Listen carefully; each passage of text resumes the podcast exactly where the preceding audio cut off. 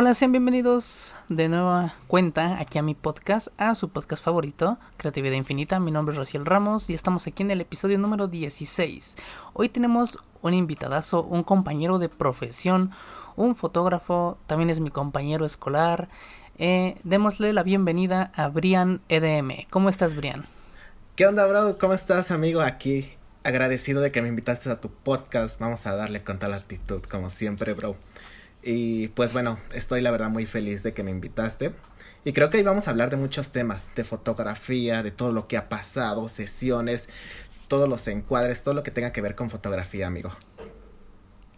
Me parece bien, me parece bien. Y bueno, eh, antes de pues empezar de platicar de todos estos temas, este, cuéntanos tú qué haces, a qué te dedicas, a qué, a qué le brindas tu tiempo prácticamente día, día a día. Bueno, amigo, yo me estoy dedicando ahorita a lo que es la fotografía. Estoy haciendo fotografía de todo, pero en especial estoy haciendo sesiones de fotos y fotografía urbana.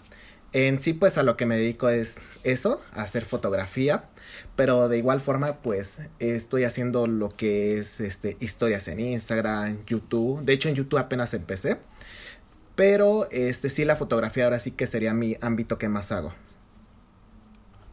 ¿Y cómo empezó todo? ¿Cómo, ¿Cuál fue el momento en que tú decidí, o sí, o sea, que tú dijiste, me, me encanta la fotografía, quiero hacer esto, le quiero dedicar todo mi tiempo, quiero convertir esto que me apasiona en un trabajo? ¿Cómo fue que, eh, que empezó todo este gusto por, por este arte? Pues mira, amigo, fíjate que esa pregunta me la han hecho varias personas. Pero ahora sí que esto de la fotografía ya llevo tiempo. O sea, yo, yo siento que de hecho se hereda, ¿no? Como que se hereda esto de, de la buena visión y todo eso. Ya ves que hay una frase que dice que una persona que tiene un buen ojo va a hacer buenas fotos. Y bueno, fíjate que mi abuelito empezó con fotos, también mi papá tomaba fotos. Entonces, ellos tenían cámaras y desde niño fue como que me empezó a llamar esto de la fotografía. Y yo cuando o sea, mis hermanas tenían computadora en casa, entonces este yo editaba en Paint, todo eso desde niño. Entonces, este, ya cuando entré como que a la secundaria, fue como que me empezó a llamar esto, pero aquí hay un dato curioso. Bueno, yo cuando estaba en la secundaria pues eran los uh, los teléfonos que solamente tenían wifi, o sea, no era como que que tanto así. Y pues obviamente no tenía como que una cámara más que una digital roja. Entonces esa fue con la que empecé a tomar fotos con una cámara digital y mi primera foto, así que yo puedo decir mi foto profesional, fue como por el 2012. Este, había ido a Acapulco y tomé una foto con esa cámara. Entonces, era una foto que la tomé, no sé si conozcas la quebrada. Y bueno, salía todo el mar y la verdad fue una buena foto. Entonces ahí fue como cuando ya me empezó a llamar la atención y editaba las fotos. Eh, bueno, como era pues un adolescente de 13 años, había una aplicación que se llamaba Pitney. No sé si la conocías, amigo. Picnic, sí, no, no, esto no la recuerdo. Yo creo que tú me llevas, que Dos años, ¿no? ¿Tres años? Tengo entendido. Sí, sí, dos años. Bueno, esa aplicación, este, pues editabas fotos con colores y así. Obviamente, pues ya había aplicaciones como Photoshop, este, varias aplicaciones así. Software se puede decir ya en computadora. Pero sí, este, fue en la que empecé. Ya después ahí ya como por el 2013 ya fue cuando me empecé a meter más en esto y ya empecé a investigar cómo corregir piel, cómo corregir colores y todo eso. Entonces ya fue cuando empecé a utilizar Photoshop. Pero este fue como que algo que seguía así parte de la prepa y todo eso. Pero en sí todavía como que no tenía algo así en específico, sino ya cuando en el 2017, 2018 fue cuando ya dije, no, pues la verdad me gusta todo esto de la fotografía y voy a empezar con esto. Y ya fue cuando eh, yo solito con mi teléfono empecé a tomar fotos ya de, de calles, de cosas urbanas, porque tengo que yo me dedico más a esto de la fotografía urbana, fotografía callejera. Entonces ya fue como que empecé con, con esto de tomar fotos, no sé, me gustaba una calle, la tomaba este, fotos a personas. Y ya, yo creo que ahí en el 2018 ya fue cuando empecé con eso. Yo, o sea, yo siento que no solamente es hacer una buena foto, sino también es este, es tu proceso que vas a hacer después de la foto. Si vas a editar colores, frecuencias, entonces este, ahí fue como que ya, se puede decir que en el 2018 ya fue cuando me enfoqué a esto más de la fotografía en sesiones de fotos y bueno, también en lo que sería fotografía callejera, amigo.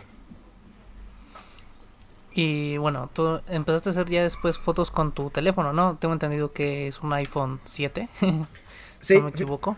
Sí, o sea, primero empecé. Bueno, primero empecé a hacer fotos, te digo que con una cámara digital Sony, de esas rojas.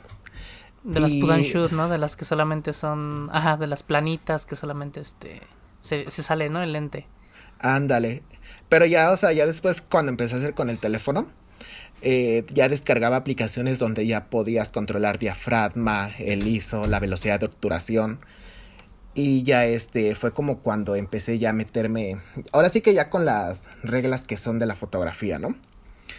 Y ya este en el 2018 se puede decir que ya fue cuando me metí en esto más, empecé a hacer sesiones de fotos y y ya en el 2019 ya fue cuando ya lo tomé más allá de como un trabajo, ya este cobrar por sesiones de fotos y pues todo eso.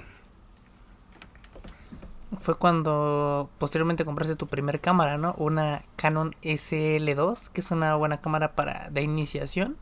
No solo de iniciación, también está ahí en la gama en la gama media si le si la cámara sí va está a un nivel más elevado que con una T6 obviamente por otras funciones que incluye. Pero tú ya decidiste comprar tu cámara para darle más profesionalismo a tu trabajo, ¿no? Y empezarlo a vender y cobrar de una mejor manera. Sí, claro, amigo. Este, bueno, también ahí yo puedo tocar un punto importante. Yo siento que para ser un buen fotógrafo, para realizar fotografías, no necesitas una buena cámara.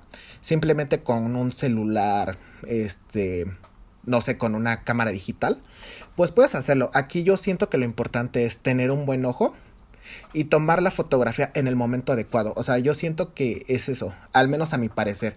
Yo para una buena foto tiene que ser el momento adecuado que estás inspirado y pues ya sería después, ya, ¿cómo se podría decir? La edición, ¿no? Entonces, sí es un plus más allá de una cámara digital, pero yo digo que empecé con celular. Y pues siento que mis fotos no estaban tan mal, pero obviamente pues sí, ya a un nivel profesional. Es una cámara reflex y también importa el lente, tu objetivo que tengas. Pues ya sea que tenga una buena apertura de diafragma. Ahora sí que todo eso influye. Sí, o sea, yo diría que como tal esa palabra de la cámara no importa, podría aplicarse cuando uno está empezando porque cuando uno ya se está dedicando profesionalmente va requiriendo más herramientas que le permita hacer su trabajo de una, de una mejor forma y darle una calidad más grande. Exacto, sí, era lo que te decía. O sea, con puedes empezar con celular y hacer una buena foto, pero ya algo profesional, pues obviamente ya necesitas una cámara reflex, ya sea este Canon o Nikon. Ya es como que otro plus más superior. Sí, eh, bueno, ahí Sony también entraría, pero Sony es demasiado caro, la verdad. Y siento que sí, Canon y Nikon son marcas muy, muy neutrales que van desde lo mínimo, o sea, de lo más barato hasta lo más alto. Entonces son unas grandes opciones en, esta cuestión de, de, las cámaras. Pero sí, Sony sí creo que para empezar está muy lejos del alcance. Es algo muy apresurado. Sino que primero hay que pasar por una marca que te ofrezca pues cosas de iniciación hasta cosas avanzadas y posteriormente ya tomar la decisión de qué, qué marca te ofrece mejor, este, mejores cosas. Sí, bueno, fíjate que a mí me gusta más Canon. Este, pero o sea, no es tanto como de la cámara, sino también tu objetivo, tu lente. Yo, por ejemplo, me gustan los lentes que son gran angular. Y bueno, para, al menos a mi parecer, pues también importa la apertura de diafragma.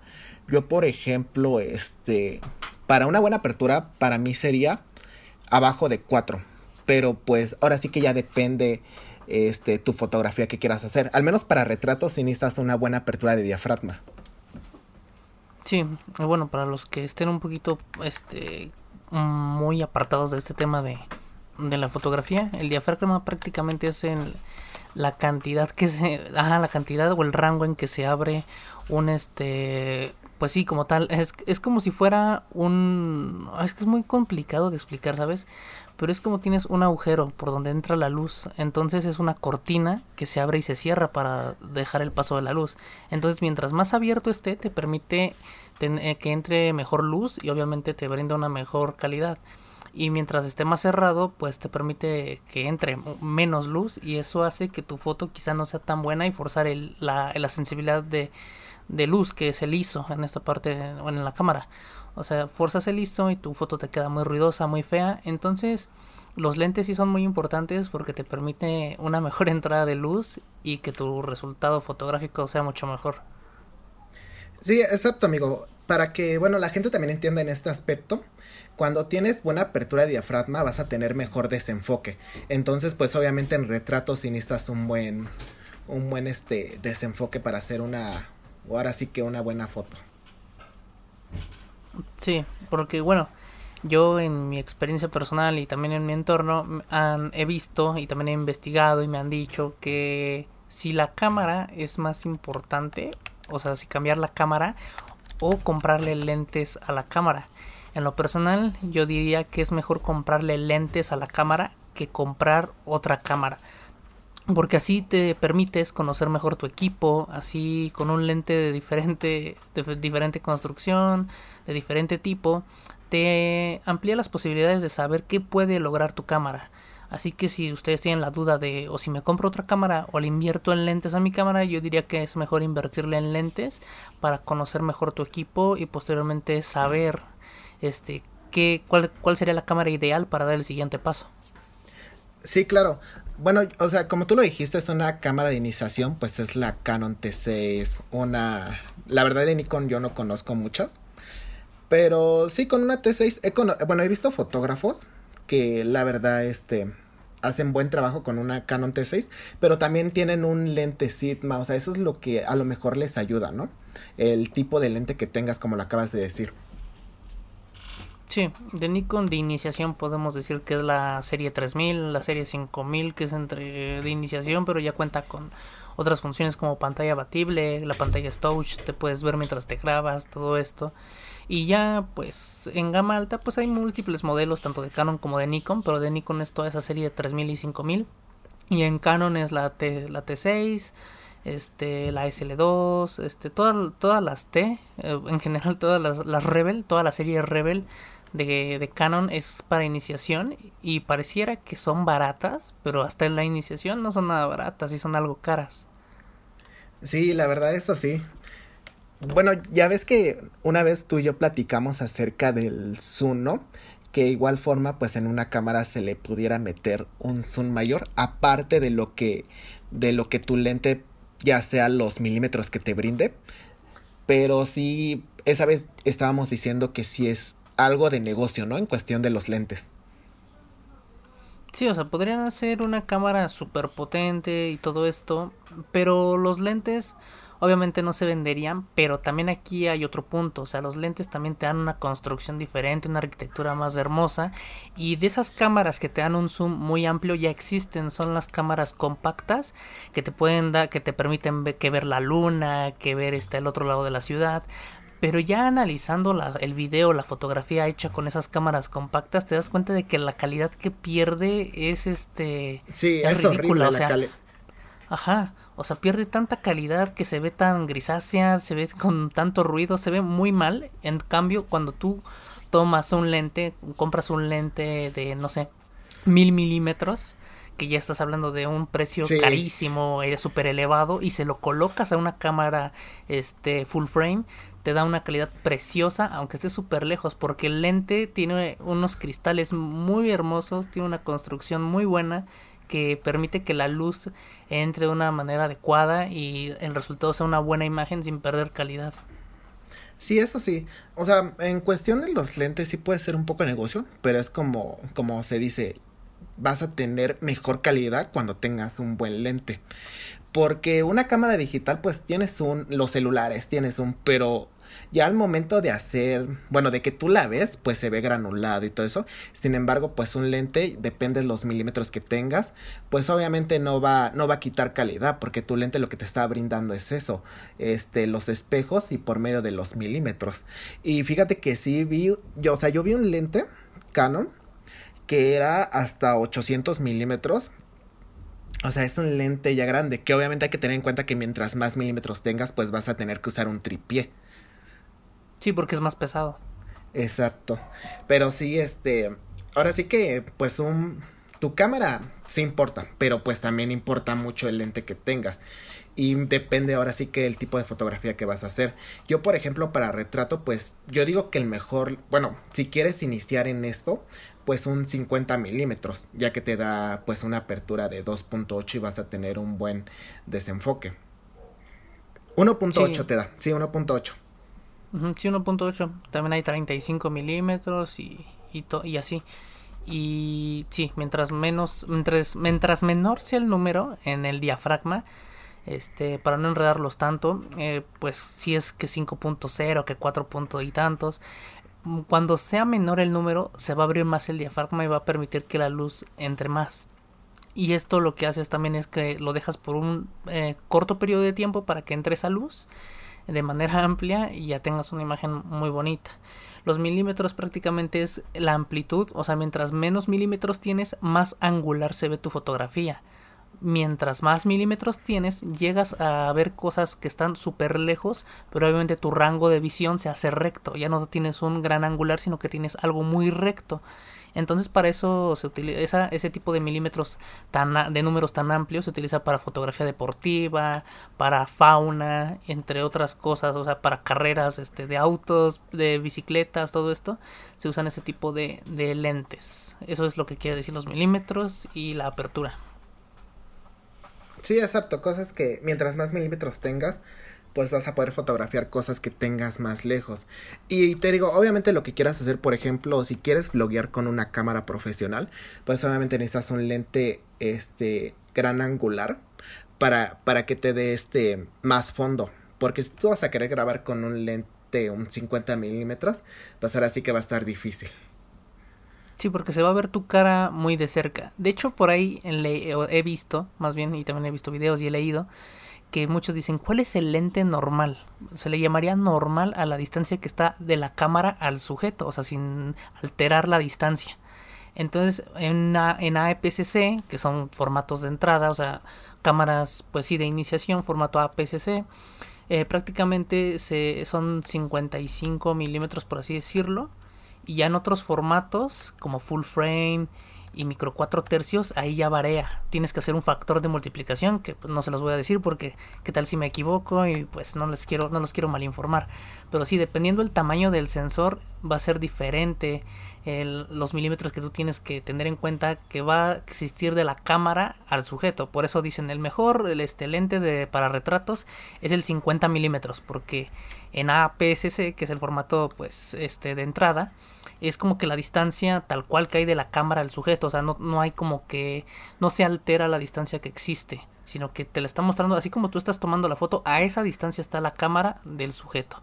Y si tú bajas a 18, el sujeto se ve más lejos y se ve más amplio.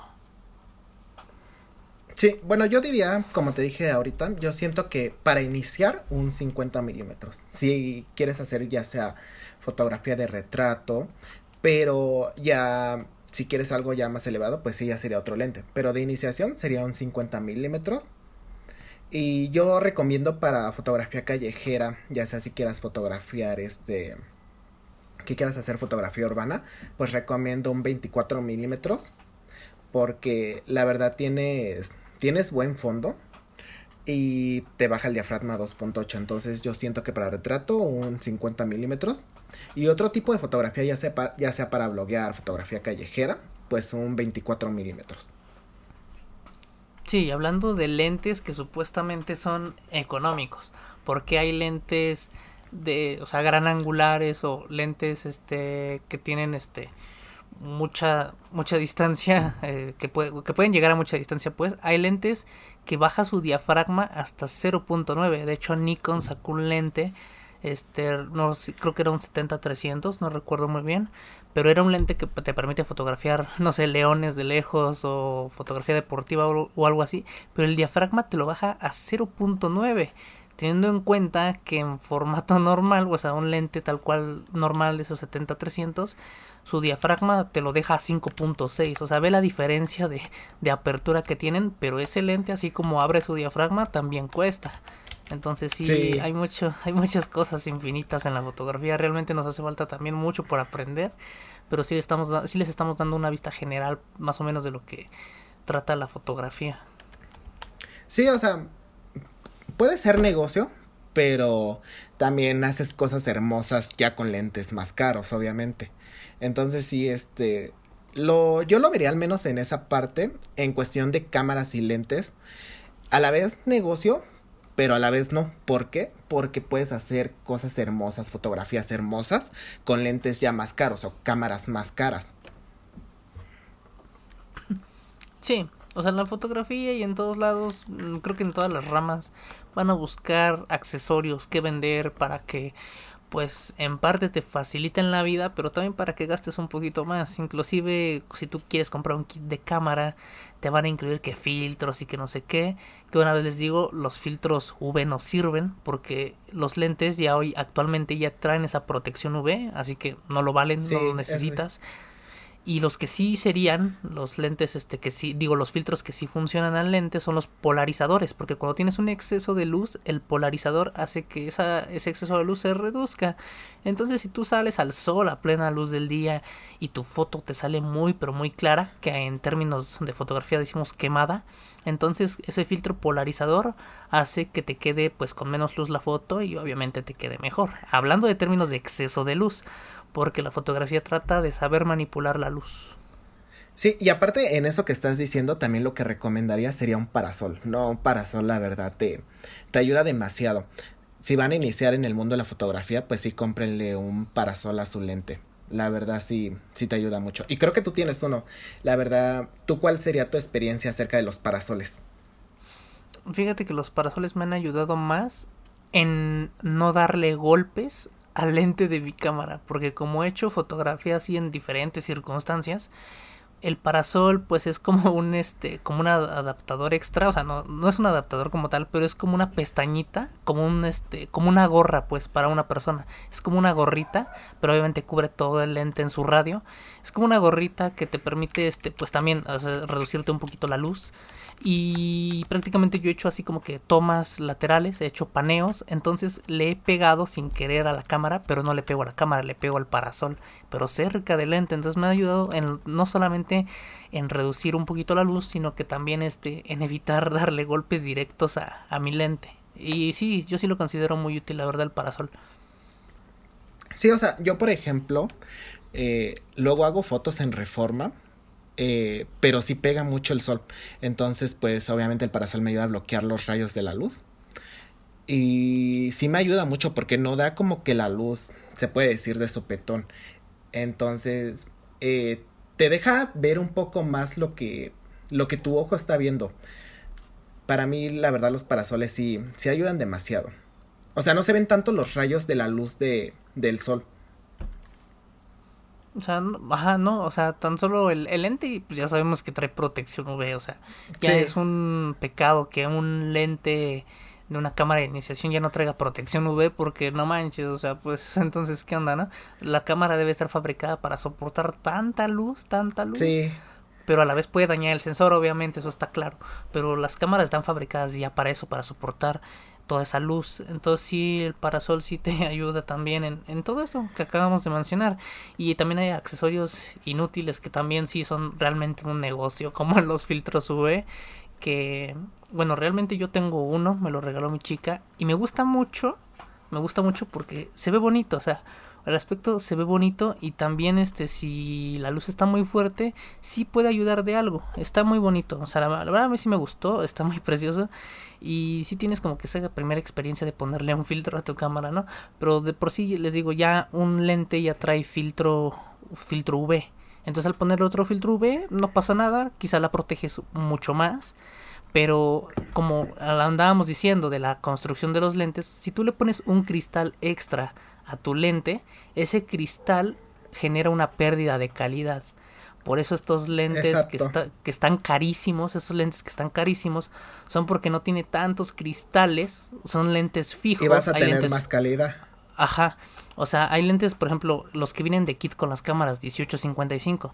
Del milímetro, de los milímetros 18 al 55 hay una gran cantidad de cristales que obviamente se extienden para, este, por así decirlo, eh, deformar la imagen. No diría deformar la imagen porque no es el término correcto, pero este, cuando tú al hacer un zoom, obviamente pierdes este rango del, de al lado, pero ya haces como un zoom y ya tienes un acercamiento.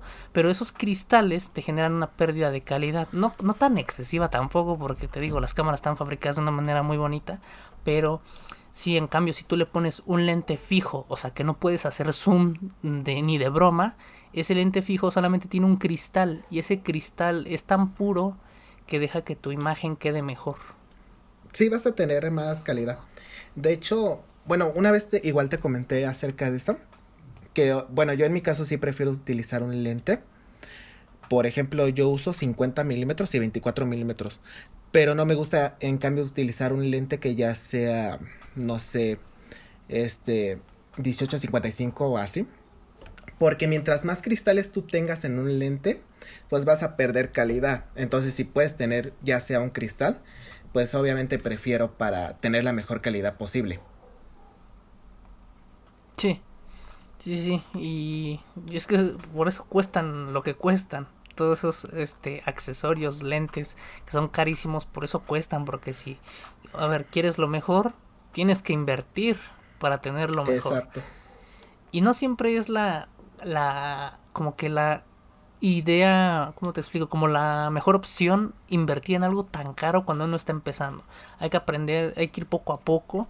A mí está claro que me gustaría tener una cámara de 5 mil dólares, pero ni siquiera conozco una de, de 500 dólares. Entonces hay que saber primero trabajar con lo que tenemos y si no nos gusta, ok, vamos a probar con otro lente, vamos a probar con otras cosas y ahí, va, ahí te vas dando cuenta de que ahí la limitación no es tu cámara, sino eres tú con tu conocimiento. Tú necesitas seguir probando.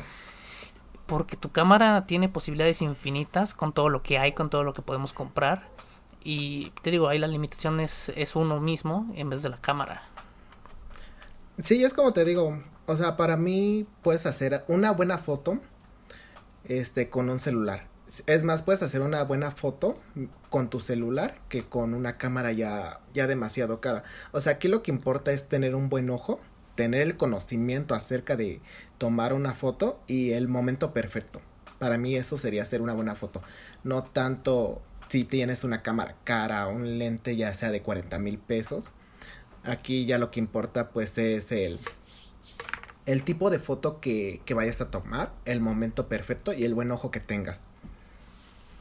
Sí, y más que nada ahorita que anda mucho de moda Instagram y de todo esto del estilo de vida, que de que subo fotos, todo esto. Si tus fotografías solamente van para redes, yo digo que con un celular está más que perfecto. Y sí, pero si tú quieres aprender fotografía, no estaría mal comprar una y de iniciación y empezar a conocerla. Pero sí, si solamente todo va a ser para redes sociales, está claro que un teléfono es más que suficiente y puedes aprender como que la teoría básica de la fotografía, el triángulo de la composición para que tú puedas hacer pues bonitas fotos para tu Instagram y captar un momento muy hermoso de, de alguna escena vivida. Y pues sí, pero en cambio si tú vas a a agarrar una imagen, la vas a poner a postproducción porque va a ser para un cartel, para un póster impreso, o sea, para todo, para toda esta onda de que va a ser impresa, si tienes que, sí, o sea, es evidente que una cámara sí o sí, porque hay la calidad en la impresión sí influye. Es muy diferente verlo en un monitor que verlo físicamente. Que hay celulares que si tú imprimes sus fotografías se ven bien, pero sí hay una amplia diferencia entre una cámara, una foto impresa de una cámara a una foto impresa de un celular, se ve súper diferente. No, ¿sabes qué es lo que da risa? Cuando tomas fotos con el celular y no sé, las guardas en una USB para ponerlas en tu tele y ya en tu tele es como que, ay, hasta ni las disfrutas porque sí se ven pixeleadas y todo eso. En cambio, tomas una foto con una cámara que tiene buenos píxeles, tienes un buen lente, pues ya al momento de reproducirlas ya sea en una pantalla o en un proyector, pues sí, hasta las vas a disfrutar, ¿no? Porque vas a notar la calidad. Así es, y bueno, pues tú estás viendo tu fotografía en un teléfono mega pequeño y lo quieres escalar a una pantallota, es obvio que se va a ver horrible tu fotografía. Y qué bueno que tocas este tema de los píxeles, porque veo que en el mundo de los celulares e inclusive algunas cámaras han sacado esta forma de vender de 100 megapíxeles, 80 megapíxeles y todo esto. Pero fíjate que hay algo curioso. ¿Por qué es malo algo con tanto megapíxel? Les voy a explicar por qué. El sensor, eh, ya todos sabemos que, bueno, un sensor es como un, como una alberquita, por así decirlo, donde hay mucha tecnología, por así decirlo. Es como una alberquita que brilla, o sea, está muy bonita. Es muy raro de explicar, pero es como un espejito muy hermoso. Tiene como un color verde azulado más o menos. En este sensor eh, los megapíxeles que contiene son cuadritos. Entonces, esos mini cuadritos, mientras dicen que hay más megapíxeles, hay más mini cuadritos. ¿Y qué pasa aquí? Que al haber más megapíxeles tienen que guardar más información y esto tiene que pesar mucho más y esto también influye en la calidad porque no les da el tiempo adecuado a esos pequeños cuadritos de guardar la información este tal cual de una calidad buena. En cambio si tú agarras una cámara de ciertos píxeles adecuados como 24 megapíxeles, esos este, mini cuadritos van a ser un poco más grandes y les va a dar el tiempo adecuado para guardar una información muy buena y que tu fotografía salga mejor. Así que no se dejen llevar que, que 100 megapíxeles contra 24. Obviamente yo les digo que 24 es mejor porque le da tiempo de almacenar más información en esos pequeños este, cuadritos que en tantos cuadritos. O sea, tienen, tengan entendido que tienen que llenar tantos cuadritos de información. En cambio, con menos eh, píxeles, eh, los llenas más rápido, pero con, con mejor calidad. O sea, los llenas con mejor información, más concreta, pues. Sí, exacto. Yo siento que mientras ya sea la cámara de tu celular o la cámara que tengas tenga arriba de 16 megapíxeles, ya con eso pues ya vas a tener una, una foto de calidad. Y fíjate que aquí hoy, bueno, ya vamos a cambiar un poquito de tema de esto de, de la arquitectura de las cámaras y todo eso. Yo cuando era niño sí era como que algo así de, de los megapíxeles, o sea, yo siempre como que me ha importado la calidad. Entonces, pues igual de desde que iba en la primaria, en la secundaria, pues con la camarita, la, la roja que te hablaba hace rato, creo que tiene 16. Y pues obviamente en ese tiempo, a comparación de un celular, pues si era que te quedabas con la cara de what porque tenías una buena calidad al momento de hacer zoom a una foto. Entonces, yo cuando, cuando era niño sí era como que me importaba eso, tener una buena foto, que cuando le hiciera zoom, pues pudieras tener buena calidad y no se pixeleara. De hecho, cuando empezó a salir el Blu-ray también era como que mucho así. Porque, o sea, empezó a salir ya después la copia pirata del Blu-ray. Y yo cuando tenía como unos 12, 13 años y compraba una película Blu-ray, si era como que veía así de cerca la pantalla si, si se veía bien o no. Entonces, a mí al menos en eso de la calidad, ya sea en foto y video, sí me, sí me importa demasiado. Sí, por esas, por esas y mil razones, una cámara siempre va a ser mucho mejor por que un teléfono. Y para evitarnos de, de enredarnos tanto, eh, tan solo el tamaño del sensor. El tamaño del sensor de celular es una cosita pequeña y a veces es poderoso, pero nada que ver con un sensor enorme que tiene una cámara, o sea, ni de chiste. Y también depende el monitor también que donde lo estés viendo, porque también un monitor se construye por medio de, o sea, también te, te arroja la información por medio de píxeles. Entonces, si tienes un monitor súper de baja calidad, se va a ver mala tu imagen, aunque tu imagen sea buena. En cambio, si tienes un monitor con una buena resolución, con unas altas tasas de refresco, se va a ver muy bueno. Y, también anduve viendo esa duda de que un monitor gamer será bueno para la fotografía y llegué a la conclusión de que no porque tienen este, cosas muy distintas. Para la fotografía son mejor los IPS, los monitores tipo IPS y los monitores gamer son de otro tipo. Por esa razón comprar un por esa, ajá, por esa razón no es recomendable comprar un monitor gamer para usarlo para fotografía. Así que no se les ocurra ni nada de esto comprar un monitor para fotografía, un monitor gamer. Si lo van a hacer, que sea de tipo IPS. Y de esa manera van a tener este, una buena resolución y los colores se van a ver más reales, más acercados a lo que realmente es. Sí, y fíjate que en cuestión de fotografía, ya metiéndonos en el ámbito de edición, pues muchas personas usan una computadora mat, una MacBook por el tipo de pantalla y yo siento que están en lo correcto o sea, una computadora, una PC gamer, una computadora que tú armaste, pues sí te, o sea, es una fregonería de computadora, pero yo siento que en cuestión del diseño, de fotografía, video, pues sí es más recomendable una, una computadora de Apple, ¿no? Una Mac.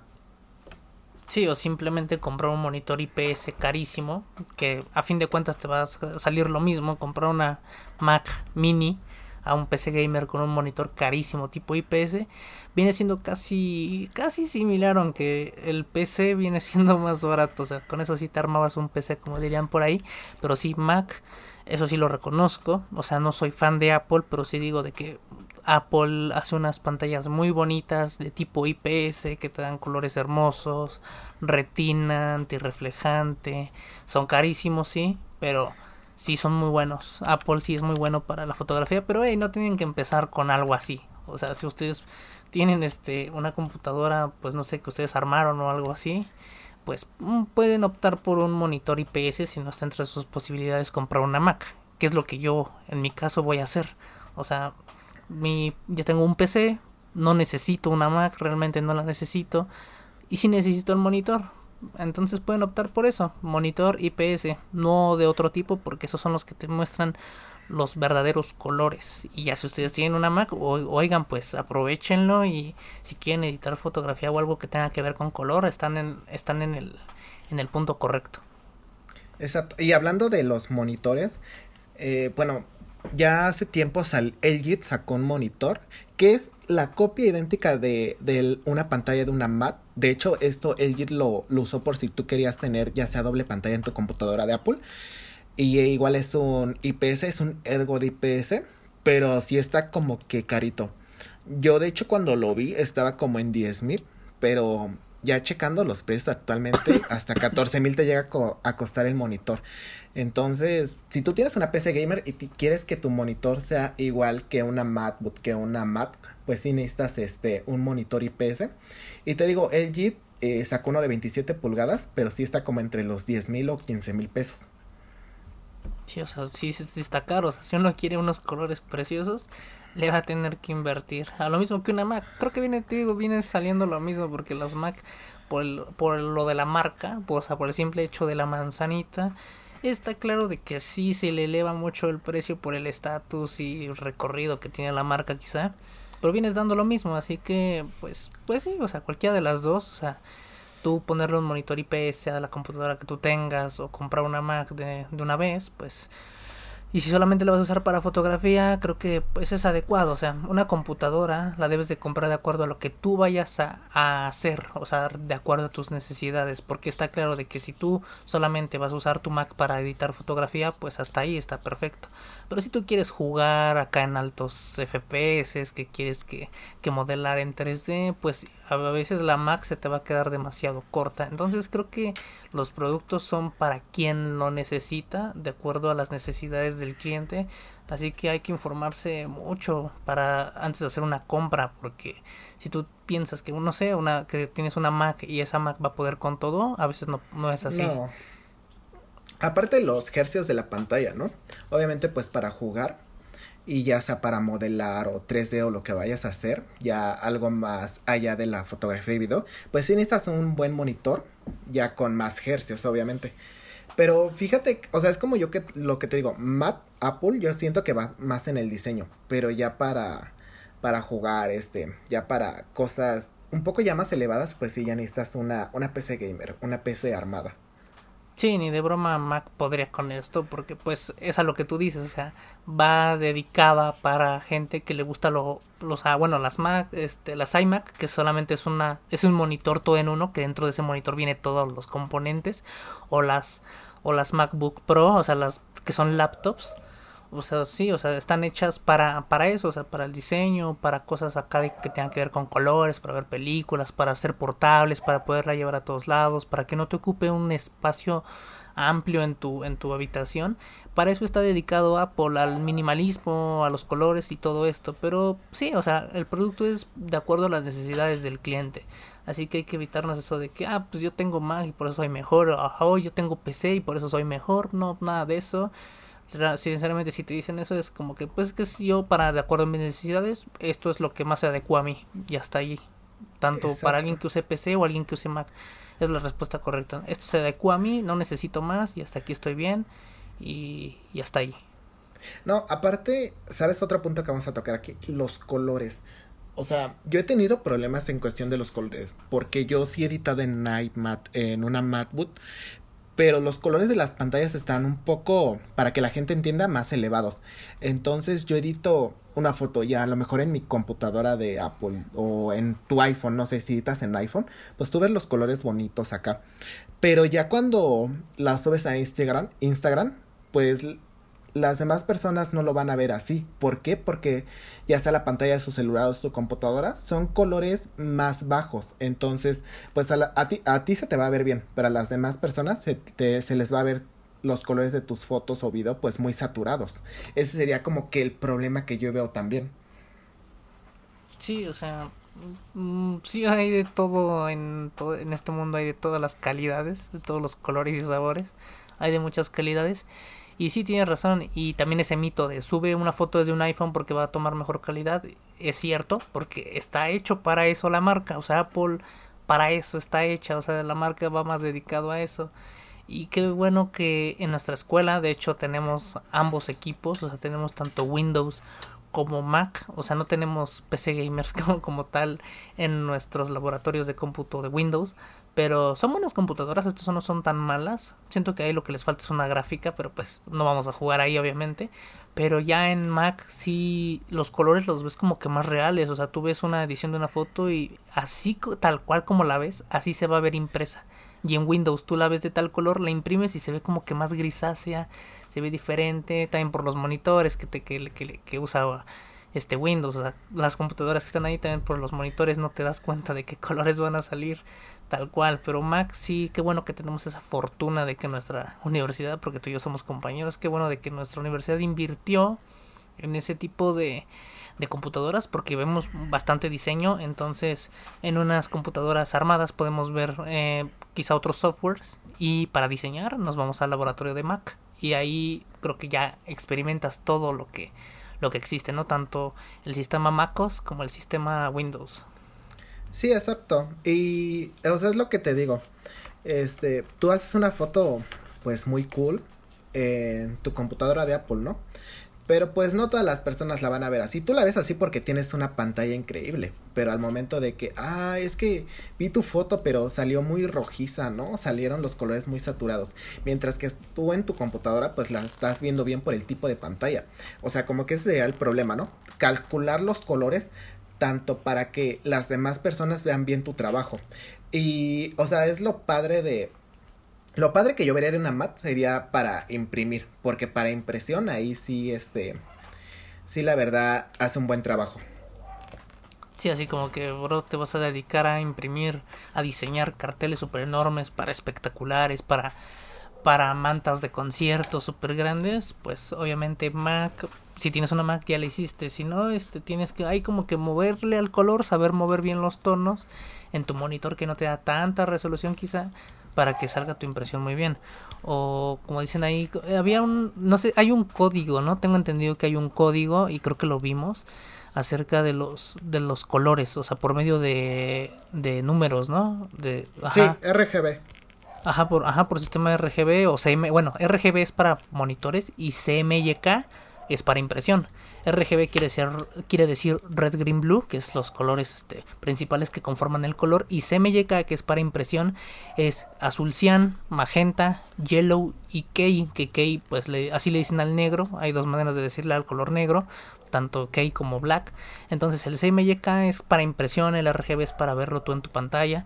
Entonces tienes como que poner tú el código CMYK, o sea, tú saber los colores bien en CMYK o preguntarle al cliente o mándeme los colores en CMYK si es que el cliente lo sabe, si no pues ahí tú tienes que ese es tu trabajo. Tú tienes que atinarle muy bien a la cantidad de cada color que le vas a poner para que salga lo más parecido a lo que quiere el cliente. Más bien, no lo más, no lo más parecido, sino lo que realmente quiere el cliente. Exactamente. Eh, bueno, pues sí. Te digo, una MacBook es para diseño o una iMac. Pero, mira, yo para que nos entienda, bueno, tu público, eh, vamos a meternos un poco ya en, el nivel universitario. si tú estás estudiando una carrera donde vas a ocupar mucho tu computadora, yo siento que el kit perfecto para tu carrera, o al menos yo lo veo, que tengas una PC gamer, obviamente pues sí es invertirle dinero, pero si tienes la posibilidad, pues una PC gamer como computadora principal, ¿no? Y siento que te convendría una MacBook Air, que son de las MacBook chiquitas como para ya sea llevarla a la universidad, cosas así, ¿no? Como si un día sales y necesitas hacer una tarea, pues puedes llevar tu, tu MacBook Air. Entonces yo siento como que sería el kit perfecto, ¿no? Tu computadora de escritorio, una PC gamer y ya como laptop, pues una MacBook. Sí, o sea, creo que es el sueño deseado de los que conocemos el diseño y bueno, sí, llevarte la, la computadora Apple a la universidad, pero siempre y cuando vivas en una zona segura, porque Exacto. si no, imagínate llevas ahí en tu mochila unos, que unos, mil, una computadora de 1500 dólares y la pierdes en un instante, pues no está padre. Pero sí, sí, sí, siento que como el kit perfecto para poder trabajar en todo esto, el diseño, animación, video y todo lo que quieras, sí es como que tener un PC, un PC gamer armado a tus condiciones para la potencia y una Mac para pues las cosas de, en cuestión de color, lo más bonito, lo más lo más bello sí. en todo esto del diseño, eh, sería un kit perfecto. Creo pues que, mira, yo, bueno. yo, yo siento Ajá. que para, para universidad, o sea, obviamente no te vas a comprar una MacBook cara, pero ya ves que está la MacBook Air que cuesta 16 mil pesos, o sea, si es algo de dinero, pero siento que sería como que ideal como para la universidad, ¿no? Porque tampoco si te compras una computadora, ya sea una MacBook que cuesta como 25 mil pesos y para estarla sacando, pues ahí sí no. O sea, sería como que la chiquita. Y pues fíjate, esa tiene un Core i5 y 8 GB de RAM. Entonces, pues sería como que ideal como para la universidad. Sí, o sea, está decente, está muy decente. O sea, la verdad está, está buena esa computadora. Y, sí, o sea, está, está muy padre. Creo que está muy bien para, para comenzar. Creo que es de lo más barato que tiene Apple en este momento. Lo más calidad-precio que podría ofrecer. Y sí, o sea, no es necesario tampoco que inviertan en algo tan caro este, si están empezando. O sea, también la economía de, cada familia es distinta. Y de acuerdo si, si trabajan o no. Pero sí, este, sí, ese kit que dices de PC más Mac, creo que es el, lo ideal, pero pues bueno, si tienes una laptop Sí, si tienes la, y aparte si tienes la posibilidad económicamente. Sí, si no, créeme que aunque tú lo hagas en una computadora viejísima, una laptop, yo tengo una laptop del 2007 y ahí yo hacía todo. Y, y lo podía hacer este y, pues fui creciendo y aquí estamos así que pues sí se puede también hacer en una en una computadora de, de, bajo coste también se pueden hacer grandes cosas. Solamente saber manipular lo que tienes como ya lo decíamos de las cámaras o sea primero hay que saber conocer tu equipo al máximo para saber hasta dónde puedes llegar. Sí, aparte de la creatividad, y estoy igual que tu amigo, yo igual tenía una computadora del 2012 y no tiene mucho pues igual que igual armé una PC gamer, pero mucho tiempo igual estuve trabajando con esta computadora que que pues tenía Windows 7 creo, pero aquí lo que importa es tu creatividad. Ya este, ya después pues poco a poco te vas haciendo ahora sí que de tus cosas y del empeño que le pongas. Así es. Y pues para finalizar el podcast, mi querido amigo Brian, a ver dime cómo tú consigues a tus clientes para tomarles sesiones eh, personales, o sea, sesiones así de una sola persona. ¿Cómo tú consigues los clientes? Eh, ¿Cuál ha sido tu método? ¿O qué disciplina llevas día a día para que para poder lograr llegar a tus clientes? Pues mira, yo la verdad eh, no es como que yo haga así publicidad o así de mi trabajo. De hecho, yo lo veo, o sea, yo no lo estoy viendo ahorita como un trabajo, lo estoy viendo como un hobby, esto de la fotografía. Ya después, pues sí lo puedo ver como un trabajo, pero ya fotografía, ¿cómo se podría decir? Ya sesiones, ya muy, muy, muy, este, a largo tiempo, ¿no? Ahorita lo veo como un hobby. Pero yo me enfoco mucho en Instagram. O sea, fíjate que ahorita la red social que más estoy activo y ya llevo dos años así ha sido Instagram. Pero a mí lo que me ayuda mucho sería como que este las historias, o sea, me gusta grabar historias, me gusta interactuar con la gente que me sigue, que vean lo que hago mi día a día. Entonces siento que, que en cuestión de, de las historias como que me, me, ayuda mucho. Y de ahí mismo, pues muchas personas ya me mandan mensajes, que una sesión de fotos. Y así es como que yo he conseguido mi público, ¿no? A través de las historias, colaboraciones.